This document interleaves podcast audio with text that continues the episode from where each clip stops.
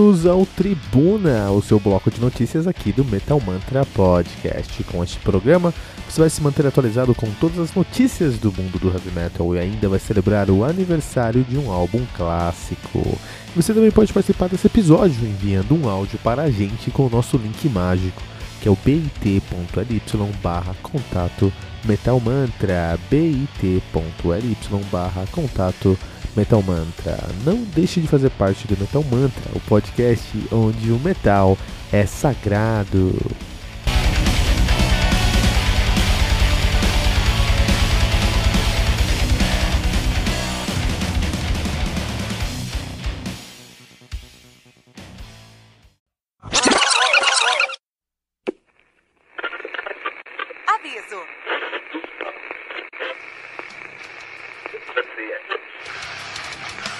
Antes de começar, avisamos que todo o conteúdo do Metal Mantra é Creative Commons. Por isso, músicas, links e podcasts citados nesse programa estão na descrição desse episódio.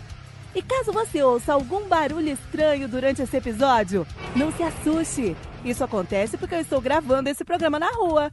Só mais uma mágica que o Encore FM fez acontecer.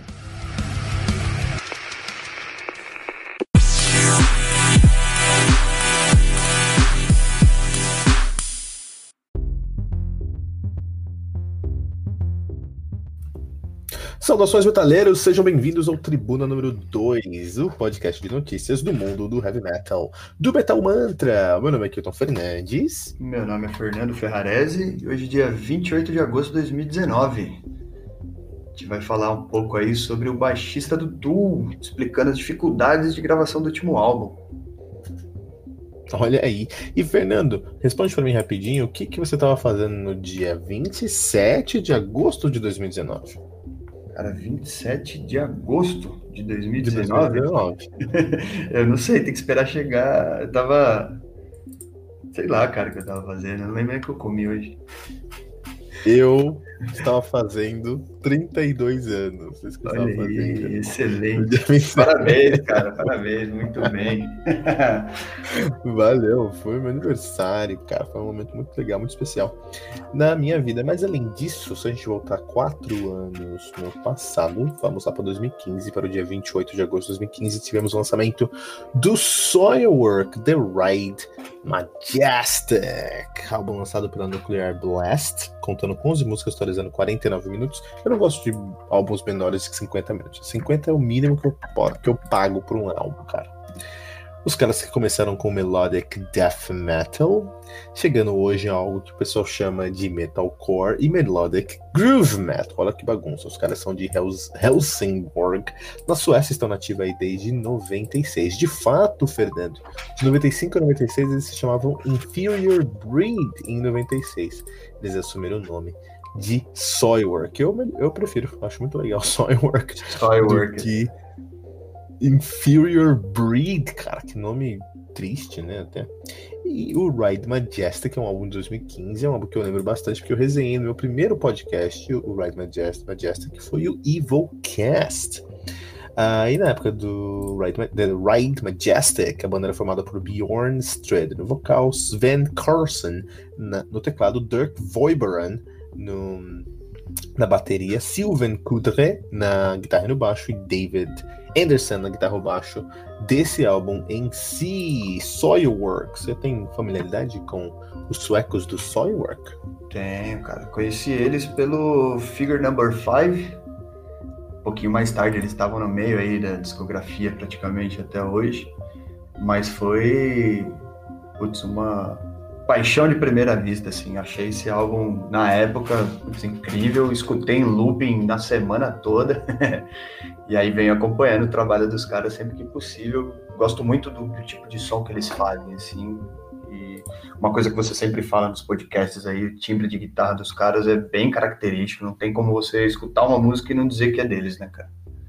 Ah, sim. Eu concordo, eu concordo absolutamente. E o Ride Majestic em si, ele tem um timbre de guitarra um pouco mais é, específico, porque eles, eles se pegaram num ponto onde eles, tinham, eles vinham do The Living Infinite, que é um álbum muito uh, muito, com, muito, muito com a cara do, do, do, do Soilwork, mas eles tentaram uma coisa mais comercial com The Right Majestic, tentaram, tentaram encontrar uma, um som mais uh, acessível, e a guitarra perdeu um pouco do punch dela nesse álbum. Então, quando você escuta o The Ride Majestic e depois o, o, álbum mais recente desse ano, que é o Verkleiten, você toma um soco na cara com o timbre da guitarra. Incrível.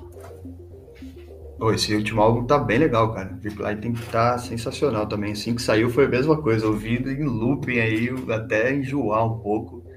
Mas para mim, até agora tá aí figurando entre os melhores álbuns do ano, inclusive.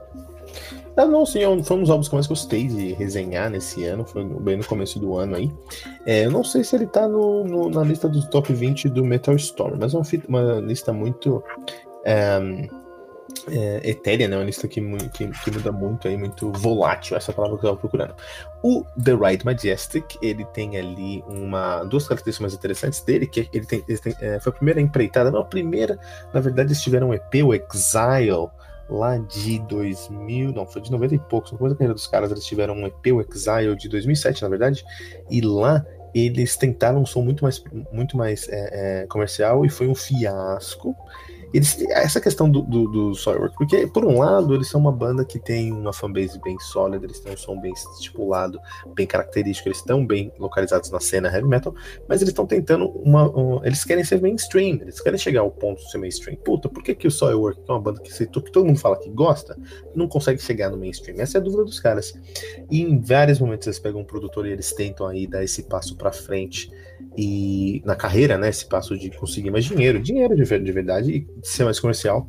E toda vez que eles fazem isso, historicamente falando, foi um tiro na água, senhor uh, uh, Ferrarese. No Ride Majestic, eles deram meio passo para isso. Eles tentaram chegar um pouquinho mais para o comercial, pero no mútil. Essa é a realidade. É, eu particularmente gosto mais também desse som mais pegado deles, cara. Eu acho que o som não combina com a banda, na verdade, sabe? Quando você escuta trabalho tão, trabalhos tão bons, que tem potência, assim, aí a gente vê eles tentando algo um pouco diferente, aí, um pouco mais leve, de repente, alguma coisa, eu acho que não, não fecha com a banda, sabe? É, e eu acho que esse é um problema, eles tentarem ser mais leves. Acho que você pode ser comercial tentando uma outra abordagem. Acho que Ghost ensinou muito bem isso aí. Muita gente não gosta de Ghost por ser comercial, mas leve os caras é, é, a palavra não é leve, mas é acessível como eles são, acessível, bem maduro. Mas é isso, é isso aí. Uh, quatro anos, quatro anos aí do uh, Ride Majestic, do Soilwork, Mr. Fernando Ferrarese. Muito bom, muito bom.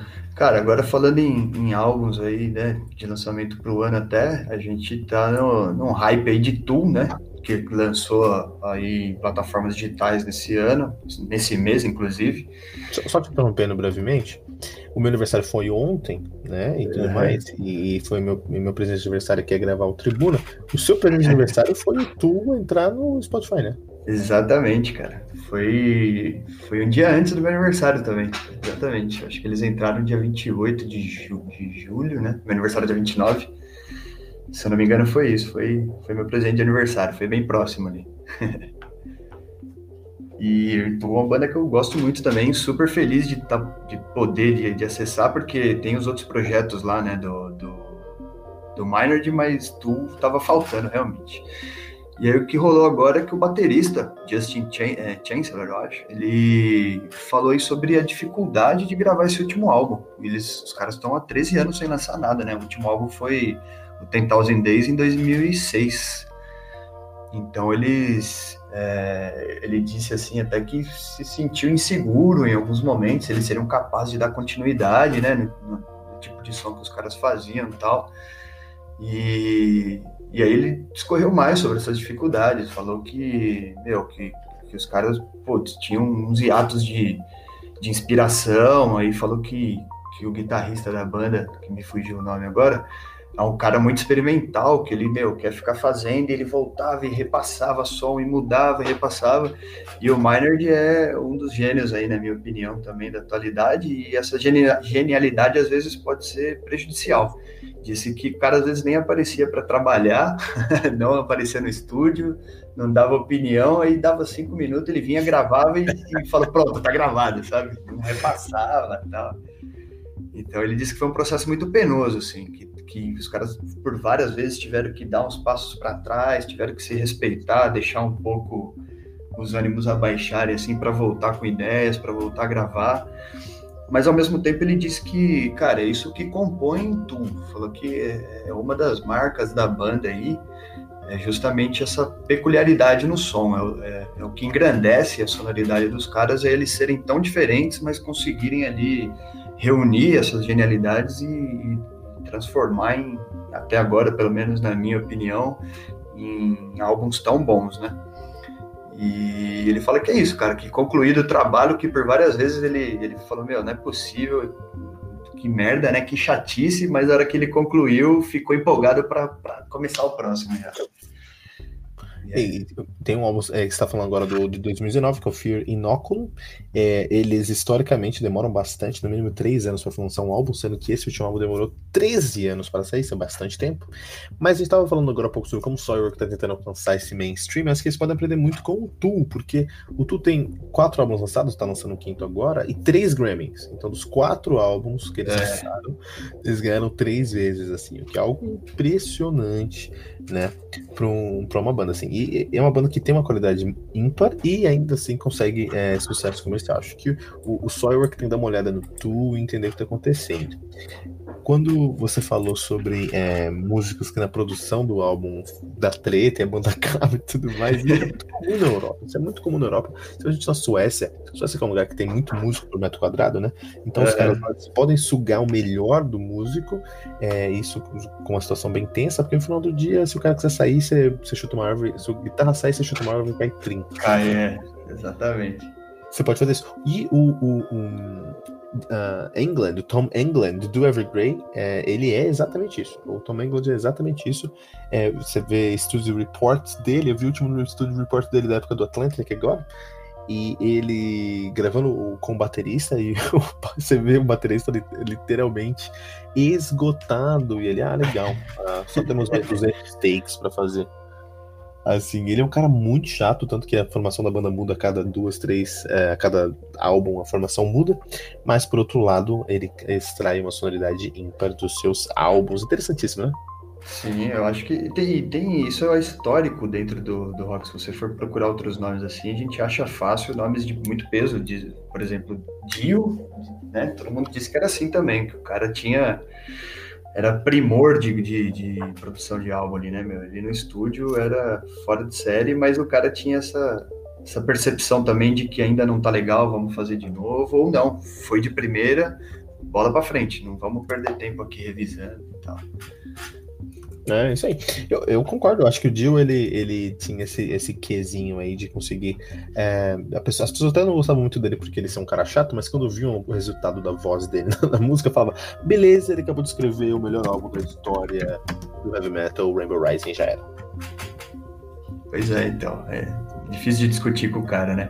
E eu acho que, né, é, fazendo, lógico, né, um, um link não vou dizer de menor importância aí, mas enfim, né? O Miner, eu acho ele um cara fora de série, assim, e inteligente. Eu acho que inteligência ela, ela é uma competência importante aí para para essas situações, porque às vezes o cara é, é, muito bom músico, mas quando eu falo de inteligência é essa sacada do que está rolando, é, é, é, saber entender. Eu acho que, por exemplo, o Minerd, com os projetos todos dele, o A Perfect Circle, o Buzzfeed e, e o Tool, ele tem um apelo de mídia muito forte, um apelo visual muito forte, é, que traz, né, um, para a banda, para os shows da banda, um, um, uma coisa incrível, assim, diferente realmente. Ele não só apresenta um som, ele apresenta uma série de informações ali acontecendo, cara, que quando você começa a assimilar tudo, aquilo corrobora para essa excelência de, de tu, que é o que você falou, né? Os caras têm os últimos álbuns aí todos premiados. Né? E eu, eu também corroboro a sua opinião, porque você tem razão em tudo que você disse nesse ponto, porque o Maynard James Keenan é um dos gênios, na verdade é um gênio muito compreendido, mas é um, do, um dos gênios da música atual, mas e muito bom, muito bom, Fernando, mas vamos ficar por aqui hoje com o Tribuna número 2, o bloco de notícias do Metal Mantra Podcast. Lembrando que você pode encontrar todo o nosso conteúdo lá no anchor.fm barra Metal Mantra ou em qualquer agregador de podcast, simplesmente buscando por Metal Mantra. Também consegue encontrar a gente nas redes sociais aí, no Instagram, Twitter, Facebook, buscando por Metal Mantra Pod. É, pode é P-O-D-E, né? Pode. As pessoas podem fazer as coisas, certo? Pode muda, exatamente. Metal, mantra, tudo. e se você tiver alguma pergunta, comentário, sugestão, você pode mandar no nosso link mágico, que é o bit.ly barra contato Metal Mantra. Você abrir uma janelinha, colocar suas. Um, vai fazer um cadastro rapi, rapidinho, mandar um áudio pra gente, esse áudio aparece no nosso episódio. É importante que você mande suas perguntas, sugestões e comentários em áudio pra gente, porque nós queremos ter esse elemento aqui no nosso podcast. Queremos ter um bloco de, de, de perguntas, sugestões e comentários, mas para isso vocês precisam mandar pra gente suas perguntas, sugestões e comentários, sempre usando a hashtag, hashtag Metal